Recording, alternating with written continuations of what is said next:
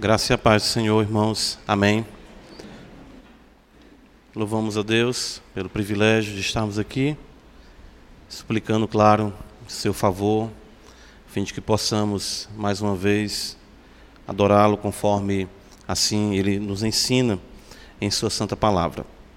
Rogar as bênçãos de Deus sobre a amada igreja, sobre todos os santos, a fim de que possamos ser achados fiéis na presença do Senhor.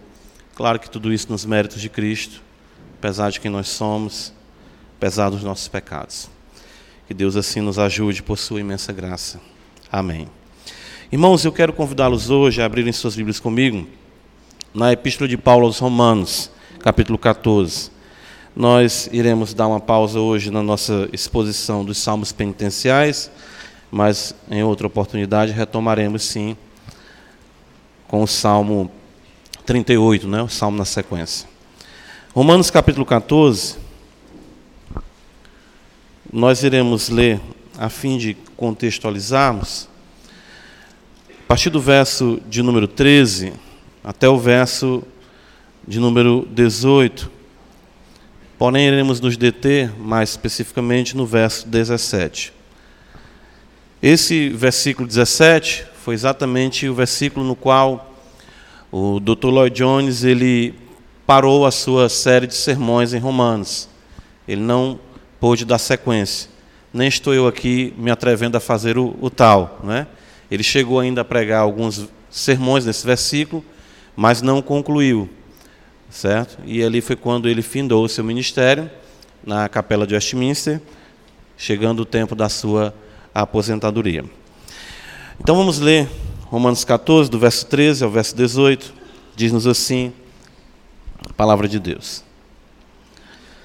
Não nos julguemos mais uns aos outros, pelo contrário, tomai o propósito de não pôr de tropeço ou escândalo ao vosso irmão. Eu sei, e estou persuadido no Senhor Jesus, de que nenhuma coisa é de si mesma impura, salvo para aquele que assim a considera. Para esse é impura. Se por causa de comida o teu irmão se entristece, já não anda segundo o amor fraternal. Por causa da tua comida, não faças perecer aquele a favor de quem Cristo morreu. Não seja, pois, vituperado o vosso bem, porque o reino de Deus não é comida nem bebida, mas justiça e paz e alegria no Espírito Santo. Aquele que deste modo serve a Cristo é agradável a Deus e aprovado pelos homens. Amém. Vamos orar ao Senhor. Graças te damos a ti somente ti que fez, a ti que fez os céus, a terra, o mar, nós damos graça, tudo que neles há. Somente a ti, Senhor, tributamos louvor. Por amor do teu filho Jesus Cristo, olha para nós nesta noite. De fato, a mão do Senhor não está encolhida para que deixe-nos abençoar e nem o seu ouvido agravado para deixar assim de nos ouvir. Mas diz a tua palavra que são os nossos pecados que causam separação entre ti e nós, Senhor. E nós queremos aqui nessa noite confessar a ti os nossos pecados e te pedir, ó Deus, que o teu poder, a tua graça, seja atuante na nossa purificação, em nossa, o nosso romper com tudo aquilo que não é agradável ao Senhor, em nosso pensamento, em nosso olhar, em nosso falar, em nosso agir, nas nossas motivações, nas nossas decisões. Ó Deus bendito, atenta para nós, olha para nós com teu olhar de misericórdia, porque tu és Deus que espera para ter misericórdia de nós, tu és Deus longânimo. E nós aqui suplicamos ao Senhor que tu se compadeça de nós, como tu muitas vezes se compadeceu já do teu povo e de nós, tu se compadeceu. Todos nós temos o que dizer da tua misericórdia e longanimidade manifesta em nossas vidas. Ajuda-nos a fim de que possamos ver o Senhor, amar o Senhor, servir o Senhor, preparar-nos, Senhor, para o dia da nossa partida, termos isso bem consciente em cada um de nós, em nossos corações, de que o melhor dia da nossa vida será o dia em que nos encontrarmos contigo. Então, ajuda-nos para que possamos a cada dia, no poder do teu Espírito, lapidados por ti, pela tua palavra, caminharmos para este alvo e sermos achados vestidos diante de ti com a justiça e o mérito de nosso Senhor Jesus Cristo. Que o teu Espírito Santo aqueça nossos corações, nossas vidas sejam tocadas, nossos corações enternecidos e possamos te amar ardentemente. Esse é o nosso maior desejo. Tu nos capturou para ti de modo tal que a nossa vida só tem sentido, só tem prazer, alegria e gozo em ti.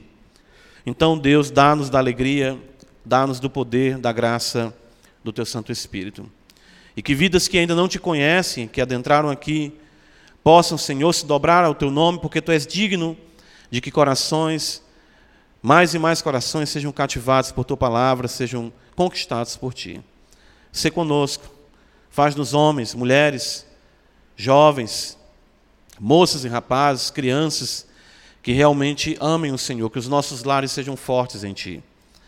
Que possamos ser nutridos aqui essa noite para o que está colocado diante de nós nessa semana que se inicia hoje. Fortalecidos pelo Senhor, caminhemos em santidade. É a nossa oração, Pai, que fazemos a Ti. Em nome de Jesus. Amém.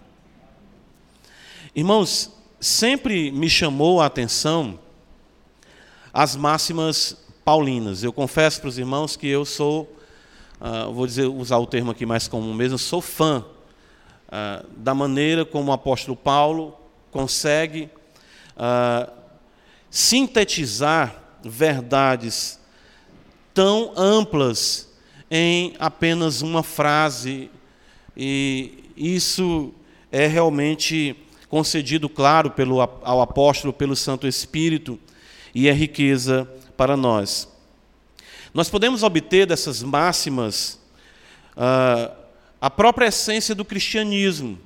Eu creio que o Espírito Santo, já contemplando a nossa necessidade, ele nos concede do Evangelho uh, de forma, vamos dizer assim, condensada, para que em dados momentos da nossa vida, o Espírito, como lhe é pertinente, ele possa nos trazer essas, à memória essas verdades sintetizadas que vão exatamente trazer um impacto grandioso em nossa vida. Sabe? É como você observa um tratamento médico, não é? A maneira como aquilo ali é quantificado, é comprimido, podemos dizer assim, e você toma aquela dose e aquilo gera um efeito em você, esperado, de fato, uh, prescrito pelo médico para o seu bem-estar. Eu observo que, embora nós tenhamos diante de nós a epístola de Paulo aos Romanos, como os irmãos sabem, uh, o próprio Dr. Lloyd Jones, nós falamos aqui, né, passou mais de uma década, aproximadamente aí uns 13 ou 14 anos, expondo a epístola aos Romanos e ainda assim não a conseguiu concluir, mas Paulo, aqui e acolá, ele sempre sintetiza o que ele vem nos ensinando com o intuito de que toda aquela verdade possa encontrar uma expressão nessa síntese que vai servir para nós, claro, como saúde, como remédio, como cuidado de Deus para com as nossas vidas. O versículo 17, então, dessa epístola, diante do contexto que Paulo aqui está tratando, principalmente vocês podem observar no capítulo 14, no capítulo 13, Paulo está tratando da relação do crente com a sociedade, e no capítulo 14, Paulo vai tratar da relação dos crentes de uns para com os outros, a mutualidade cristã, e contemplando o fato ah, da fraqueza, da debilidade na fé que alguns possuíam. E aí vem toda aquela temática do que comer, do que beber, do que não comer, do que não beber, do dia, que dia guardar, que dia não guardar, enfim. E Paulo ele consegue argumentar de tal forma que ele vai caminhar exatamente para essas pérolas que eu considero importantes. Né? O próprio Senhor Jesus também ah, foi glorioso nisso, né? de nos trazer princípios determinantes, como Todos nós conhecemos Eu sou o caminho, a verdade e a vida. Isso nós temos a síntese do Evangelho aí. Ou João 8,32, conhecereis a verdade, e a verdade vos libertará. Outra síntese do Evangelho. Ou como João 8,36, Jesus fala: Se o Filho vos libertar, verdadeiramente sereis livres. Né? E o que dizer de João 3,16? Que Deus ama o mundo de tal maneira que deu seu Filho unigênito para que todo aquele que nele crê não pereça, mas tenha vida eterna. Dentro da argumentação de Paulo, dessas lutas ou desses problemas que podem existir na vivência cristã, Paulo conclui no versículo 17, aí vocês observem, Paulo diz: Porque o reino de Deus não é comida nem bebida, mas justiça, paz e alegria no Espírito Santo. Então, de forma conclusiva, nós vemos Paulo aqui utilizar essa conjunção conclusiva, ele diz: por que, que ele está falando tudo isso? Ele vai dizer: porque isso é o reino de Deus, e ele traz aquela máxima. Para exatamente trazer o impacto necessário sobre os romanos e sobre nós também, para que venhamos compreender exatamente o que é o reino de Deus. É isso que Paulo apresenta como solução para esse problema ou esses problemas que estavam surgindo na igreja de Roma e que também acontecem entre nós, como nós bem assim o sabemos. Ou seja, ah, como lidar com o irmão mais fraco, como deve agir aquele irmão que é mais forte. Paulo apresenta o reino de Deus e define o reino de Deus de forma sucinta, porém impactante, ah, que eu tenho certeza, como nós iremos observar aqui, é bastante amplo o que Paulo diz apenas nesse versículo. O que é que nós queremos fazer aqui então? Já que Paulo ele trabalhou exatamente com a síntese, eu quero aqui propor para nós o antônimo da síntese, né? o antônimo da síntese paulina. Ou seja, ah, nós vamos decompor isso aqui. Nós vamos detalhar ah, o que se encontra aqui sintetizado.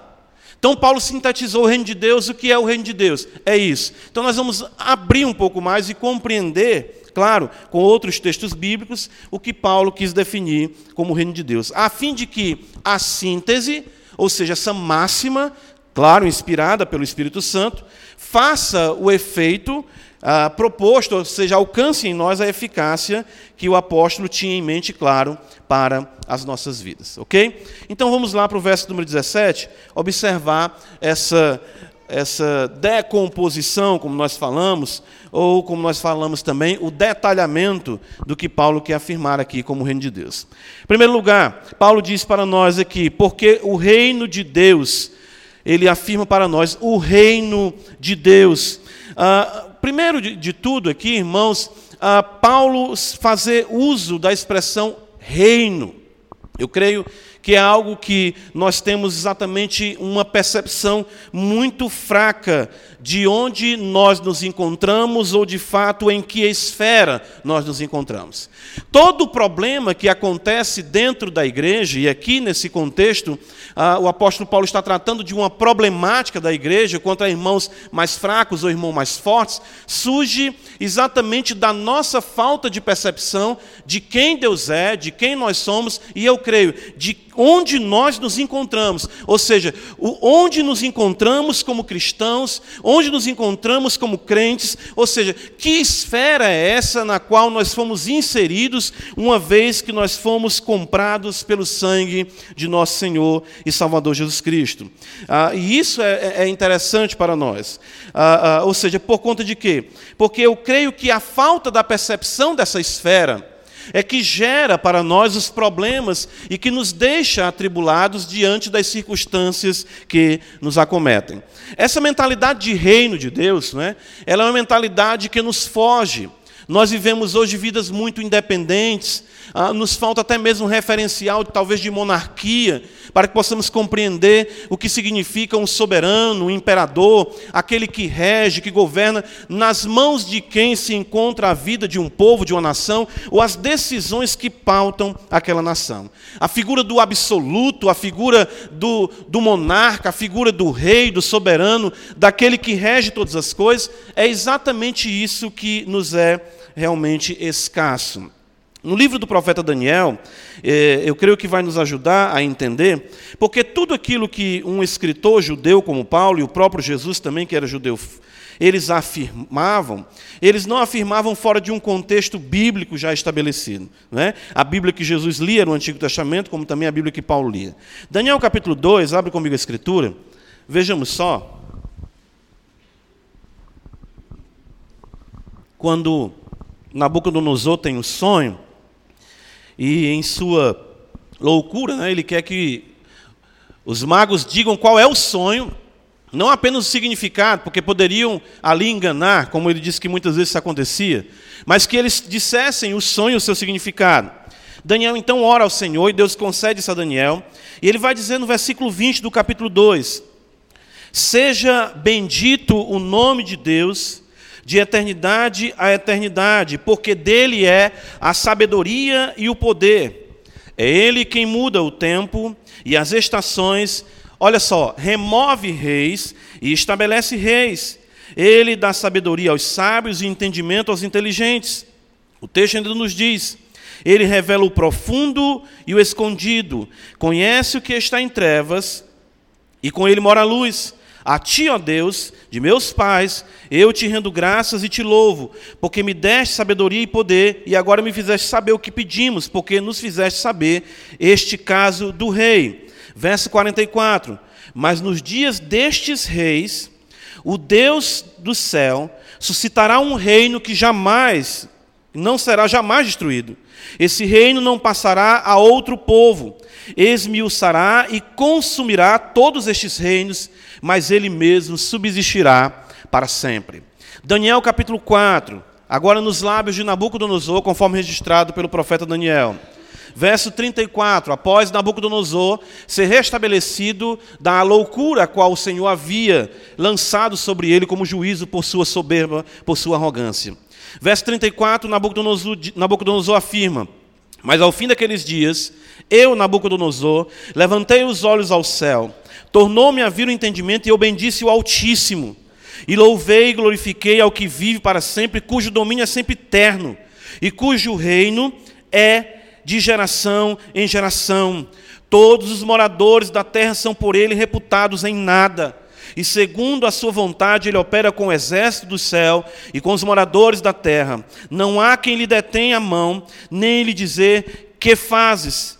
Tão logo me tornou a vir o entendimento, também a dignidade do meu reino, tornou-me a vir a minha majestade, o meu resplendor. Buscaram-me os meus conselheiros, os meus grandes, fui restabelecido no meu reino, e a mim se me ajuntou extraordinária grandeza. Agora, pois, eu, Nabucodonosor, Louvo, exalço e glorifico ao Rei do céu, porque todas as suas obras são verdadeiras e os seus caminhos justos, e pode humilhar aos que andam na soberba.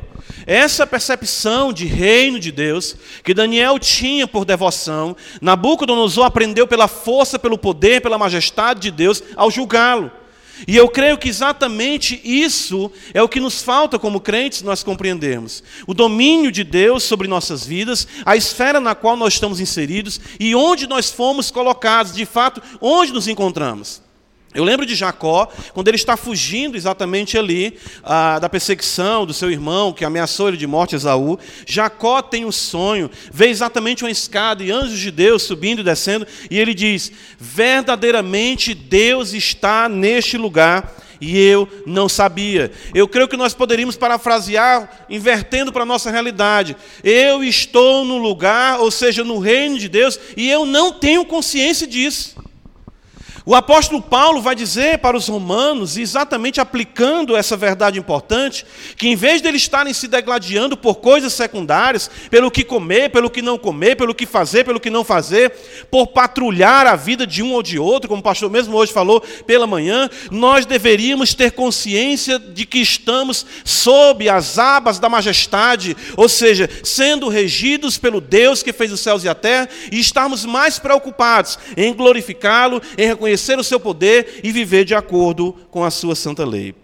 Isso não é uma realidade apenas veterotestamentária. Nós estamos observando que o próprio apóstolo Paulo ah, afirma isso. E quando nós observamos o início do Evangelho, por exemplo, Mateus capítulo 3, versículo 2, João Batista começa a pregar e a dizer: Arrependei-vos, porque está próximo o reino dos céus. Evangelho de, de Mateus, ainda capítulo 4, versículo 17. Daí passou Jesus a pregar e dizer: Arrependei-vos, porque é chegado o reino dos céus. De modo que nós somos instados a almejar e a orar por essa esfera. No Evangelho de Mateus, capítulo 6, versículo 10, Jesus vai nos ensinar a orar dizendo: Venha o teu reino. A esfera, irmãos, em que nos encontramos é o reino de Deus. Nós somos seus súditos, devemos andar conforme as suas leis, devemos nos pautar por essa realidade. Eu creio que a, a, a nossa fraqueza na oração, tem a sua origem nisso. A nossa fraqueza na leitura da Bíblia tem a sua origem nisso. A nossa fraqueza no culto a Deus tem a sua origem nisso, ou seja, na ausência de percepção de quem Deus é, na ausência uh, de percepção de onde nos encontramos, ou seja, de onde fomos inseridos. Essa consciência, irmãos, de uma monarquia celestial e divina era algo cantado, afirmado no Antigo Testamento e reafirmado no Novo Testamento. Uh, Colossenses capítulo 1, veja só como o apóstolo Paulo, ele traz isso bastante, ah, ah, vamos dizer assim, abundante para nós em muitas passagens bíblicas. Ah, não temos como ler todas, várias referências, algumas eu pontuei aqui. Mas, por exemplo, veja o que, é que acontece conosco na conversão. Colossenses capítulo 1, Paulo vai nos dizer assim: Ele, verso 13, Ele nos libertou do império das trevas e nos transportou para o reino do Filho do seu amor. O que é a vida cristã? É uma mudança de reinado. Antes eu era súdito de Satanás. Eu estava no império das trevas, andava segundo o príncipe da potestade do ar, do espírito que agora atua nos filhos da desobediência. É isso que está em Efésios capítulo 2. Mas agora sendo transportado para o reino do filho do seu amor. É por isso que Paulo vai dizer para os romanos: o reino de Deus. Entendam isso. Antes de estarem se degladiando por questões pífias, lembrem-se de onde estão. Não é? Às vezes a gente está num ambiente numa repartição pública e sei lá, se você fala alto ou se você ri de forma mais a, a, intensa, chega alguém e diz: Você não pode rir aqui desse jeito, você não pode usar tal vestimenta aqui nesse ambiente. O ambiente deve impactar o nosso comportamento, a nossa maneira de ser, a maneira como nos relacionamos. E Paulo queria que os romanos entendessem isso, que nós estamos de fato diante da majestade de Deus. Ah, 1 Timóteo, capítulo 6, ainda, veja só, verso de número 14, o apóstolo Paulo vai dizer para nós que guardes o mandato imaculado, irrepreensível, até a manifestação de nosso Senhor Jesus Cristo, o qual, em suas épocas determinadas, há de ser revelada pelo bendito e único soberano, o Rei dos Reis e Senhor dos Senhores. Veja como isso é recorrente em Paulo como ele quer impactar a igreja, com a visão do reinado, com a visão do rei, com a visão da majestade. Essa realidade celestial é algo que nos falta em nossa maneira de vivermos em todos os ambientes, em todas as relações às quais Deus nos colocou. Judas, ainda, verso de número 25, ele vai exatamente concluir com aquilo que é chamada a mais bela doxologia do Novo Testamento. Ao único Deus nosso Salvador, mediante Jesus Cristo, Senhor nosso, glória, majestade, império e soberania, antes de todas as eras, e agora e por todos os séculos. Amém. Irmãos, vamos trazer isso para nossa realidade mais cotidiana, vamos dizer assim. Por que, que não tomamos certas decisões na nossa vida? Por que, que não fazemos certas coisas na nossa vida? Quantas e quantas vezes eu já quis exatamente tomar decisões que eu achava que era a decisão correta que eu tinha que tomar, que eu tinha que fazer ou que eu tinha que falar. E regredi, me calei, me sujeitei por conta de quê? Porque eu não me pertenço mais a mim mesmo. Ou seja, isso é algo muito importante para nós entendermos como cristãos. Deus nos tomou para si, Ele de fato nos transportou para o seu reino, não para que venhamos de forma nenhuma vivermos como nós achamos que nós podemos viver, mas sim como a Sua palavra, a Sua lei estabelece para nós. Lamentavelmente, foge-nos essa percepção da majestade divina. E essa é a razão de muitas fraquezas nossas em nossa caminhada cristã. Romanos, ainda capítulo 14, verso 17, ainda tratando do reino, eu quero trazer uma ênfase que eu creio que Paulo traz no texto. Isso se torna ah, acentuado até mesmo ah, no, no, no, original, quando Paulo escreve esse versículo para nós. Ele diz: Porque o reino de Deus, e isso é importante que nós também levemos em consideração. Quem é que manda nessa esfera, ou seja, e que manda em todas as esferas? Ah, isso é enfático por parte de Paulo. É, tendo em vista o contexto imediato da disputa entre os romanos sobre o que comer e o que não beber, como nós afirmamos aqui, ah, isso destaca o triste fato que nós podemos perder de vista a prioridade do reino e a quem de fato ele pertence. Ok? Eu creio que uma das coisas que nós aprendemos muito ah, em teologia reformada é exatamente que, uma vez que nós não andamos de acordo com o reino de Deus, nós buscamos estabelecer o nosso próprio reino. Um livro muito bom para casais, eu recomendo, que é O que você esperava do Paul Tripp, ele vai exatamente trazer esses princípios para nós. Destacando que que acontece com problemas ah, geralmente conjugais é que o marido quer ter o seu reino, a esposa quer ter o seu reino, mas ninguém quer de fato se sujeitar ao reino de Deus.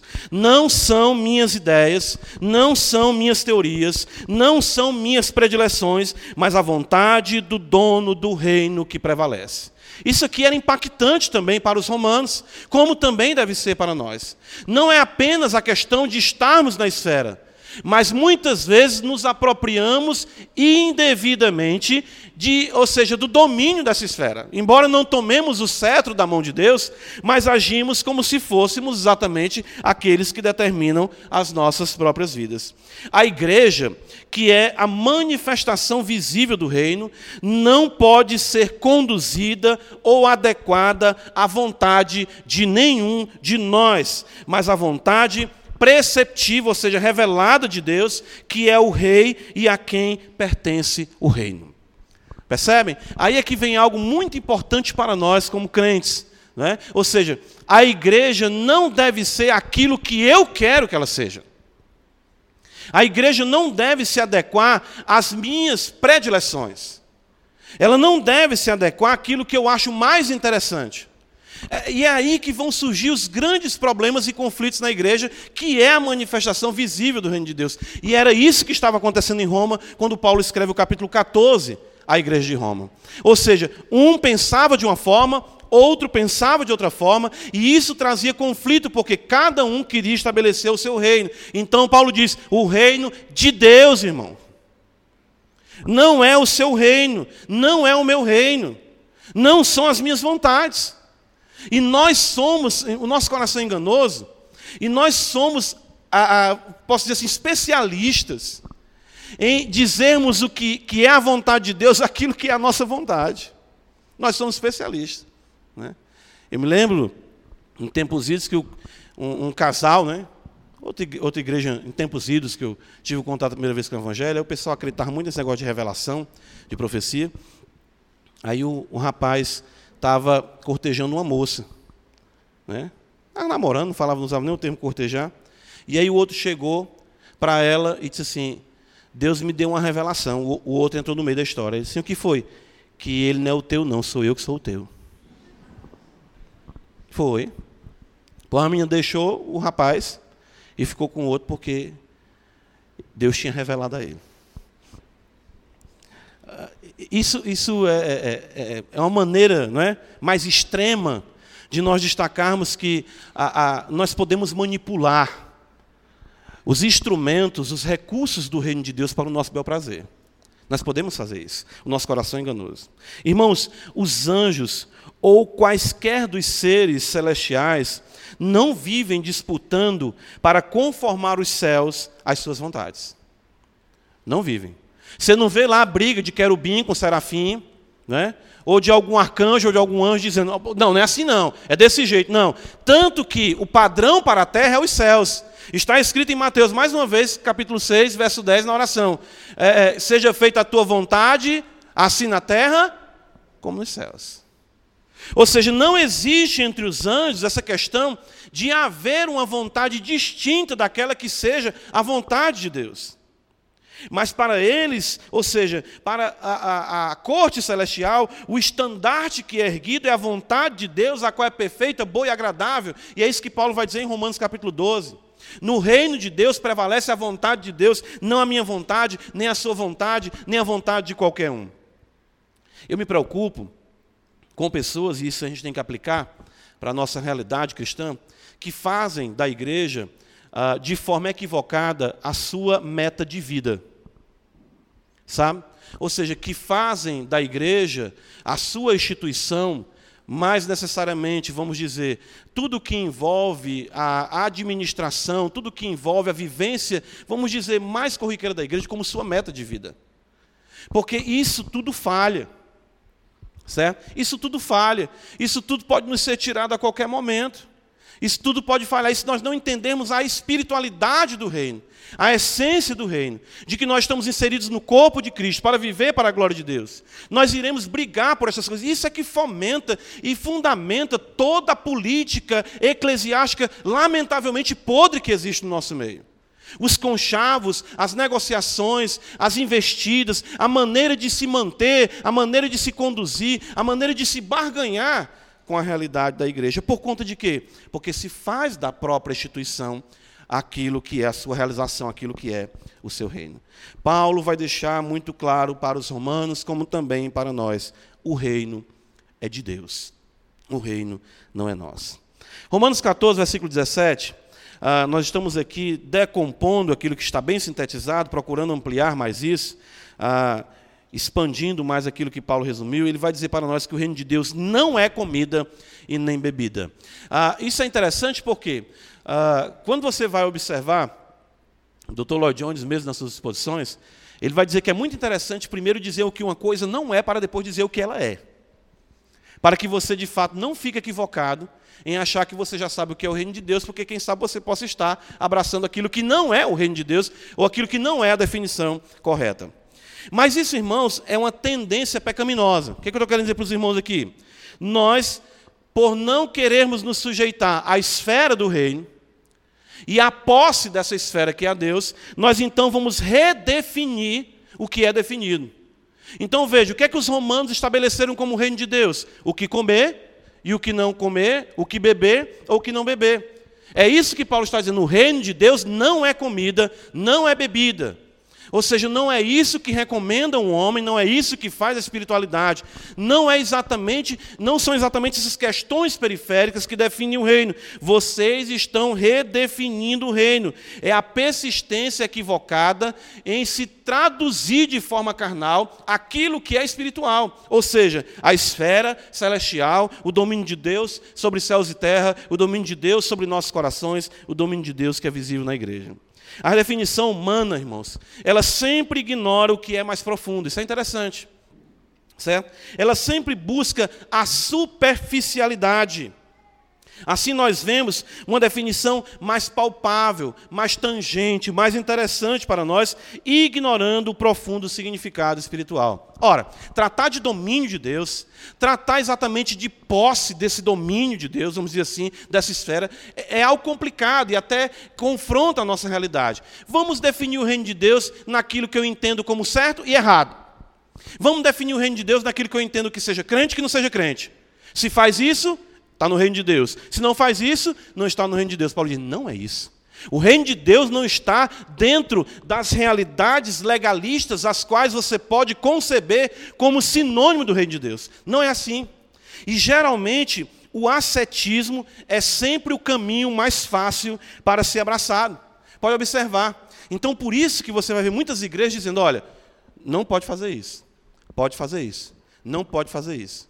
Antigamente eu brincava com isso que quando uma pessoa se convertia e disse, olha, você é crente agora, você não pode isso, não pode isso, não pode isso, não pode isso. Aí o que é que eu posso? Não pode estar me interrompendo enquanto estou dizendo que não pode. Então não pode isso também, não pode, não pode. Né?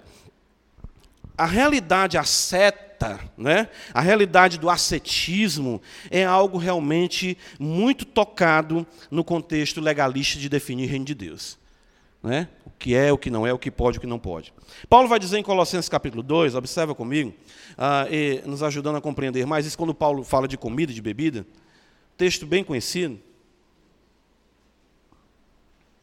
Ele vai dizer no verso 20, Colossenses 2,20: Se morrestes com Cristo para os rudimentos do mundo, porque como se vivesses no mundo, vos sujeitais a ordenanças. Veja só, Paulo aqui não está falando das ordenanças de batismo e ceia, não.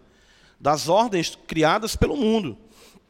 Não manuseis isto, não proves aquilo, não toques aquilo outro, segundo os preceitos e doutrinas dos homens, pois que todas essas coisas com uso se destroem.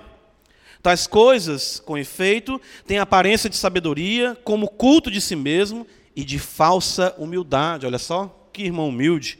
E de rigor ascético, todavia não tem valor algum contra a sensualidade.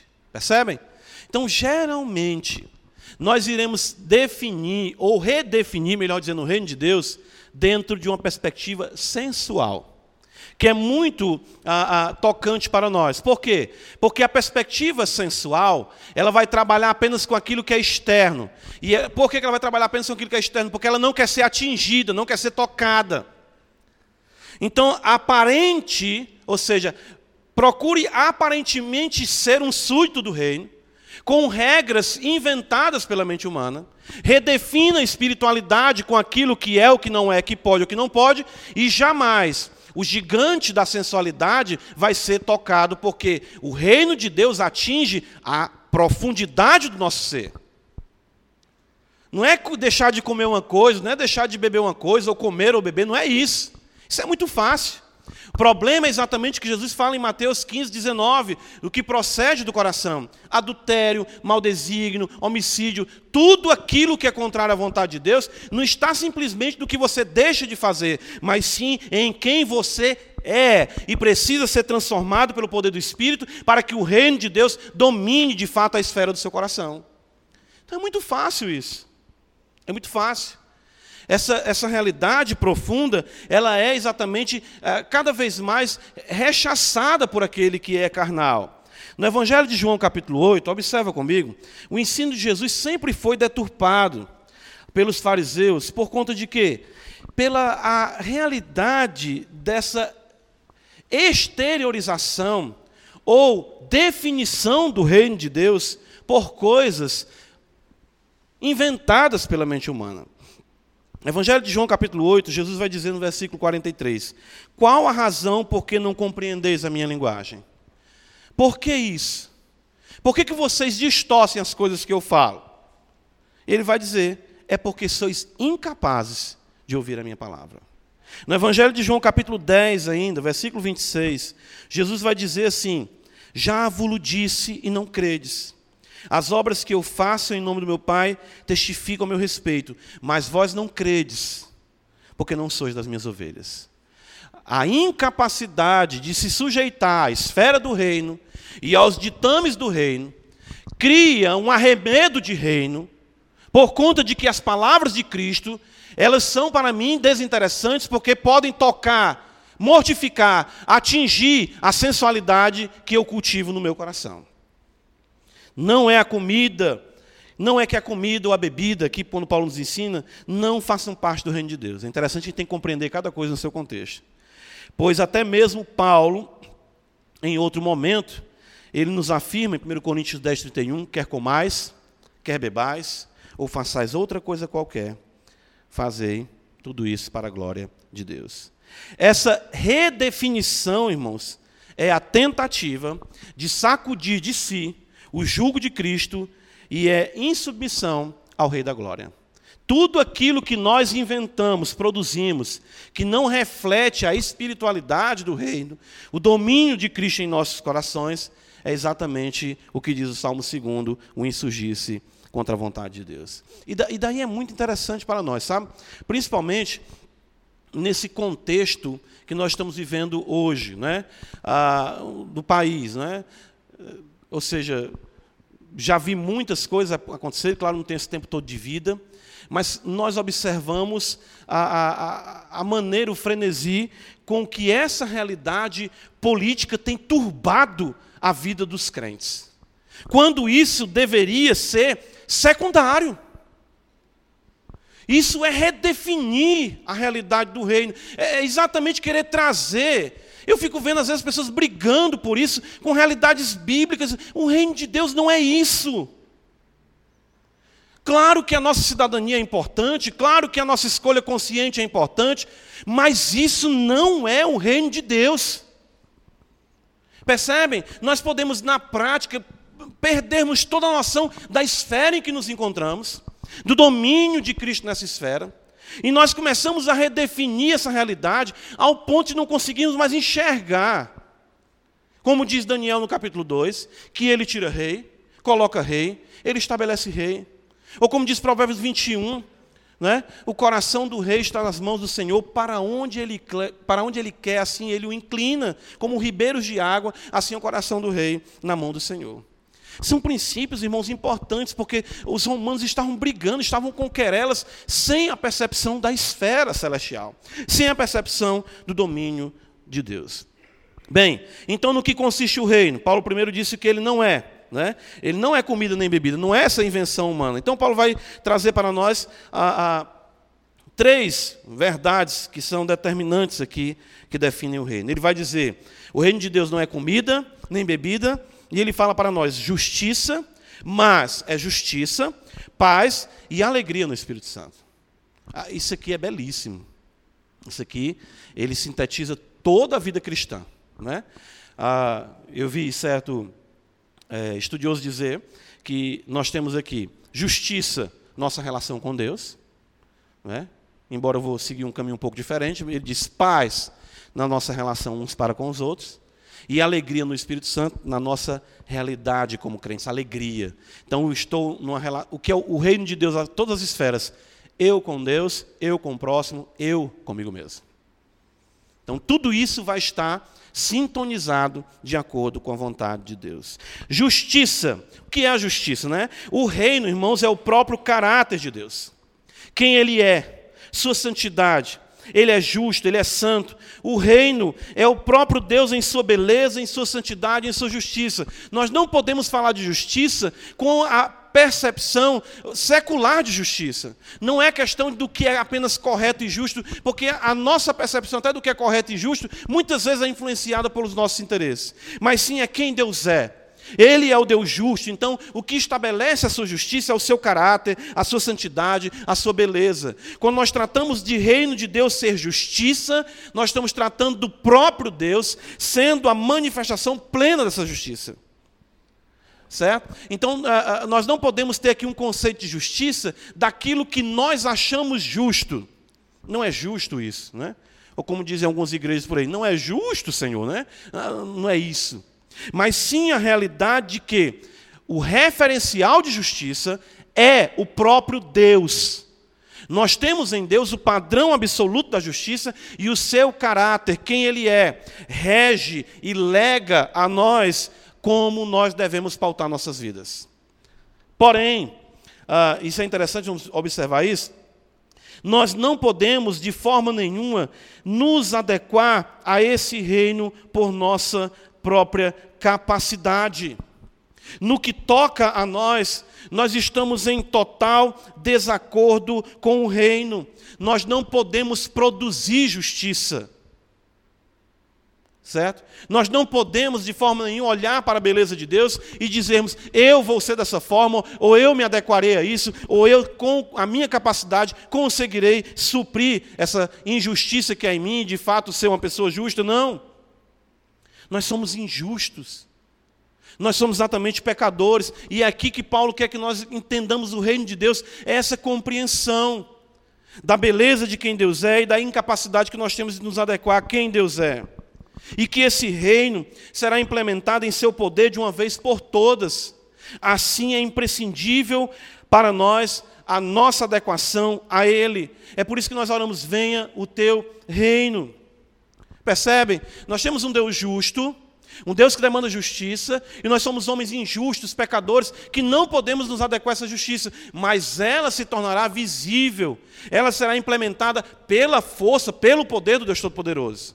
Venha o teu reino, nós oramos assim. Os reinos, todos eles se submeterão ao Senhor. Nós cantamos isso, o Rei das nações, todas as nações virão diante de ti, se prostrarão diante de ti. Mas como posso eu me apresentar diante de Deus Todo-Poderoso?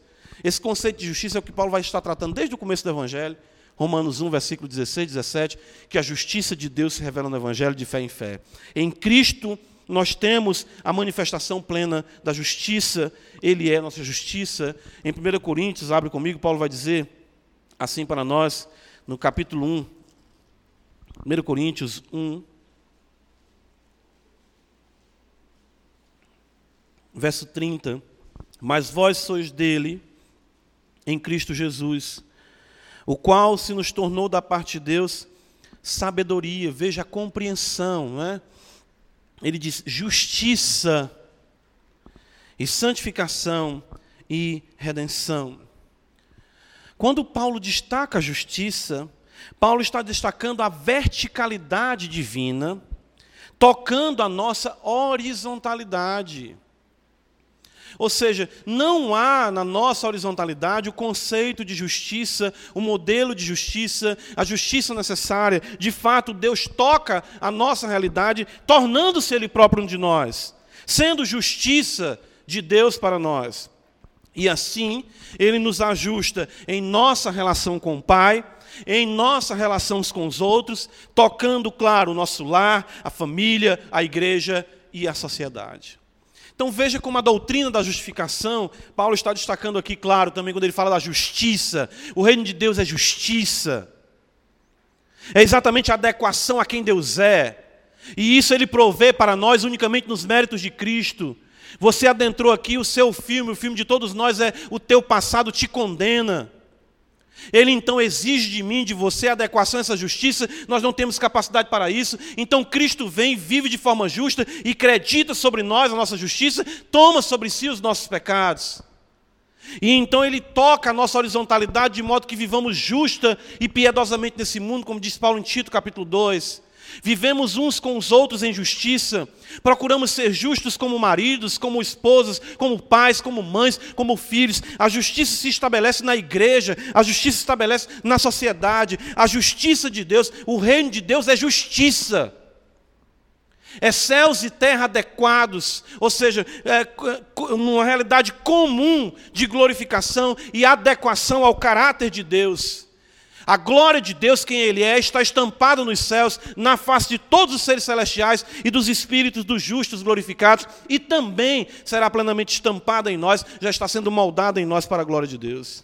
Reino de Deus não é essas coisas, essas balelas que existem por aí. Ah, o reino de Deus, Paulo diz, é justiça os, romanos brigando por questão de comida, e Paulo diz: tem algo muito mais glorioso aí, a justiça de Deus revelada no Evangelho, encarnada em Cristo, imputada a nós, para a glória de Deus Pai, que nos adequa, e aí nós observamos que vem o resultado, como Paulo destaca em 1 Coríntios 1,30, justiça, santificação, ou seja, a transformação de quem nós somos em nossa relação para com Deus e uns para com os outros. Mas ainda Paulo diz: o reino de Deus não é comida nem bebida, mas justiça e paz. Abre comigo em Isaías capítulo 32. Veja como isso é interessante. Ah, eu citei para vocês ah, que certo estudioso falou que a paz aqui concerne nossa relação com os outros. Eu creio apenas um, um, faria uma correção aí que essa paz ela seria secundária na relação com os outros. Eu creio que ainda primariamente ela destaca a nossa relação com Deus. Olha Isaías 32, verso 17. Que beleza, olha só. Apenas a primeira parte do versículo. O efeito da justiça será o quê? Paz. Ah, ou seja, Paulo não fala essas coisas no vácuo. Paulo não está inventando teologia, a doutrina da justificação, e o resultado dela era algo já visto no Antigo Testamento. Quando Paulo vai falar sobre justificação também em Romanos capítulo 4, ele cita exatamente a Gênesis capítulo 15, verso 6 e o Salmo 32. Ou seja, tanto Abraão como Davi foram justificados diante de Deus pela fé. E aqui nós observamos exatamente o efeito da justiça era a paz. É por isso que Paulo diz então: o reino de Deus não é comida nem bebida, mas justiça e paz. Romanos, volta comigo, capítulo 5, vocês conhecem demais esse versículo, mas é muito bom quando nós ah, ah, o lemos tendo ah, essa compreensão, essa de desenvolução que nós estamos fazendo aqui, ah, Romanos 5, verso 1, Paulo vai dizer: Justificados, pois, mediante a, pé, mediante a fé, temos paz com Deus. Então é algo que Paulo já vem ensinando, e é por isso que eu falei para os irmãos o evangelho em síntese. Certo? Porque Paulo vem trabalhando isso de forma bem ah, ampla, ele vem decompondo esses termos né, de forma bem ah, detalhada, sistematicamente, e ele consegue aqui, pelo poder do Espírito Santo, nos trazer todo o Evangelho apenas nessas três palavras: justiça, paz e alegria. Esse, com certeza, o termo paz, é um dos termos mais ah, distorcidos e que sofre exatamente com esse processo de redefinição. Nós precisamos entender, irmãos, que ah, os resultados a médio e longo prazo da paz, eles são bem-vindos, porém a realidade primária é a nossa relação com Deus. O que, que eu estou falando de resultados secundários? Quando a sociedade fala de paz, fala de ausência de guerra, fala de ausência de conflito, fala de ausência de problemas. Eu pergunto para os irmãos: isso é um fato, vamos dizer assim, constante desse lado de cá da eternidade? Não, mas também ele pode acontecer. Quanto mais nós andamos em justiça, quanto mais nós caminhamos em união com o nosso Deus, a paz, claro, estabelecida com ele, os céus não estão mais irados contra nós. Isso é o que Paulo já nos ensina em Romanos 1, verso 18, que a ira de Deus se revela do céu contra toda impiedade. Ou seja, nós não temos mais um Deus irado, mas os céus sorriem para nós pela justiça a nós imputada. Cada vez mais nós andamos em conformidade com essa justiça, mais a paz se estabelecerá na nossa horizontalidade também. Os conflitos serão menores. É isso que Paulo está dizendo para os romanos. Vocês estão brigando, mas o reino de Deus é paz. Se vocês têm paz com Deus, vocês terão também paz uns com os outros. Embora isso não seja algo que acontecerá de forma inequívoca, porque somos pecadores, mas a paz, sim, ela será a médio, a longo prazo, uma realidade nas esferas as quais nós vivenciamos. Ou seja, em nosso lar, em nosso trabalho, na igreja, cada vez mais. A paz com Deus é e deve gerar paz uns com os outros, pois sem o fundamento da paz com Deus, teremos apenas, sabe o quê? Um ajuste social de acordo com a preservação dos nossos interesses em um contrato silente, porém bem compreendido por todos. Ou seja, não mexa comigo, que eu não mexo com você, mas não é num conceito de justiça, é num conceito exatamente de reinos estabelecidos, para que nós não venhamos nos chocar, você faz o que eu não, não faço o que eu não gosto, eu não faço o que você não gosta, e a gente vive em paz. Não é isso. Não é apenas um ajuste para que venhamos a viver. Né? As pessoas dizem, olha, faça de tudo para não criar problema com ninguém. Mas significa o quê? Viver injustamente? Para muitas pessoas isso não é importante.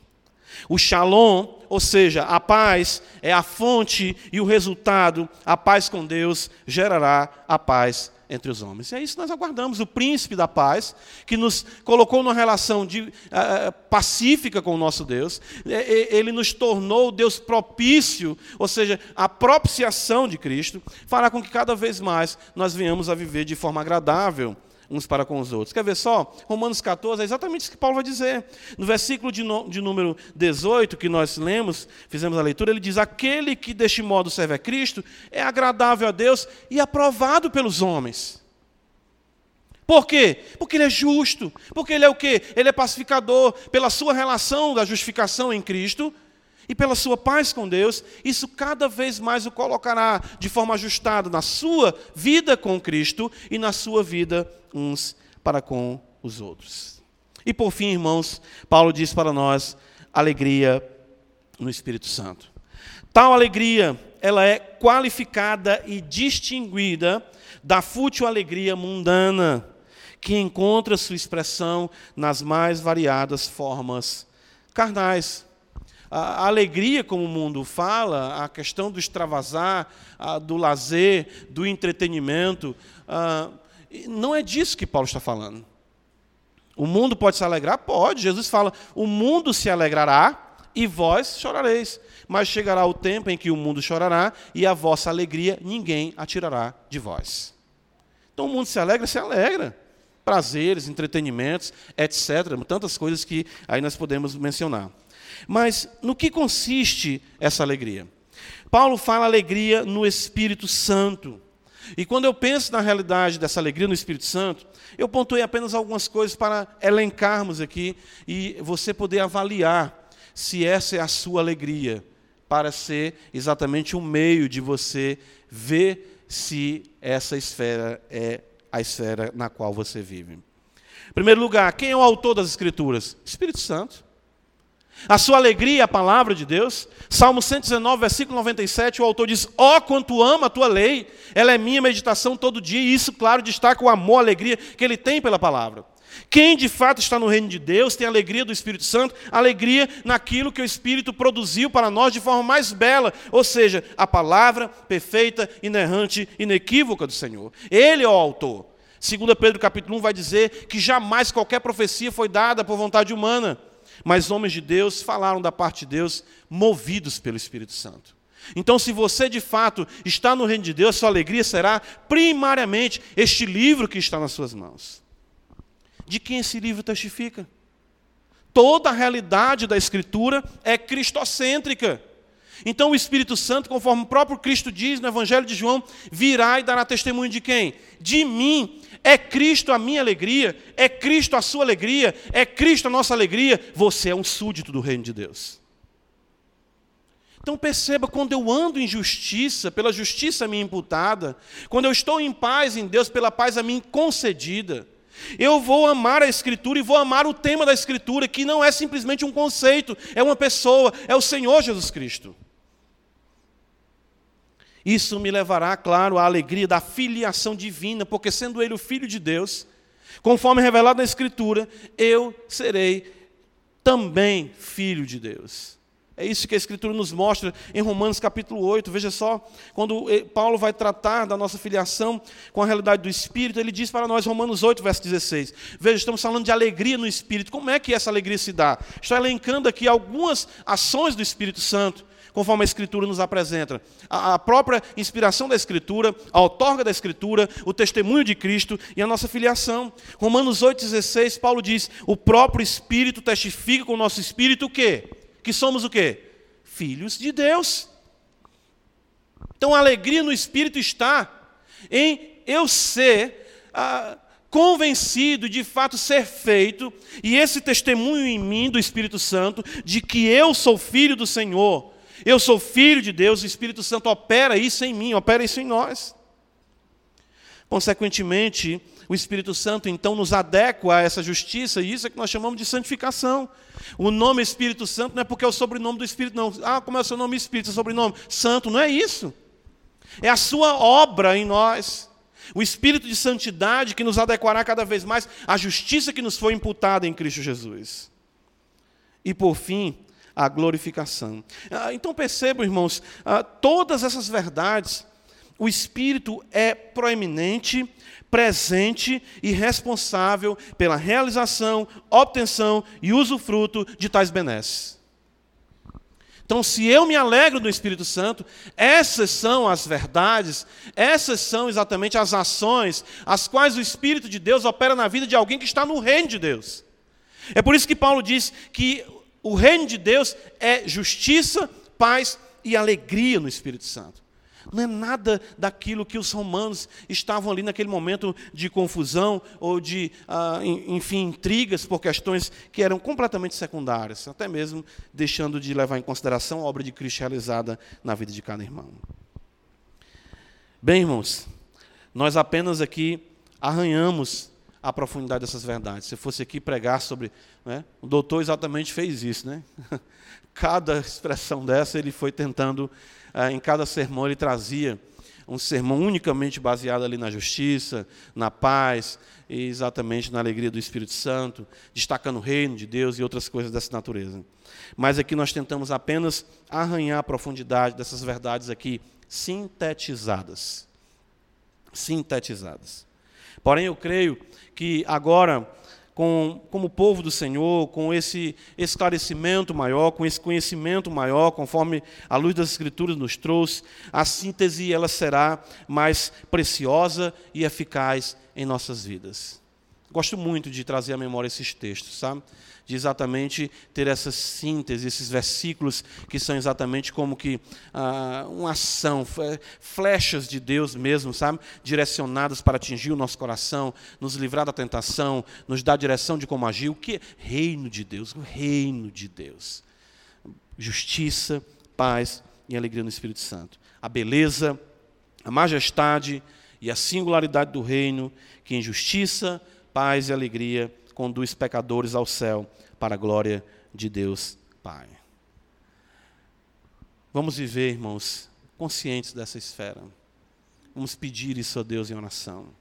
Vamos pedir a percepção dessa esfera na nossa realidade mais comum, no dia a dia, no nosso trabalho, em nossas casas, em nossas relações. Eu creio que se nós tivermos isso, nós iremos pecar bem menos. Iremos tomar decisões mais pautadas ao livro do reino, iremos agir de forma mais a, a, harmoniosa com a vontade do rei, certo? E digo para você que entrou aqui com a sua vida na esfera do reino das trevas. Não existe neutralidade. A Escritura coloca isso para nós de forma bem clara. Você que está aqui, não, você não tem como ficar com um pé no reino e um pé em outro reino. A Escritura diz, como nós vimos em Colossenses 1,13, que Deus nos transportou do reino das trevas para o reino do Filho do seu amor. Não, existe, não existem escalas neste transporte. Não existem conexões nesse transporte. Ou você ainda se encontra no reino das trevas, e eu posso lhe dizer que Ele é poderoso para transportá-lo para o reino do Filho do seu amor.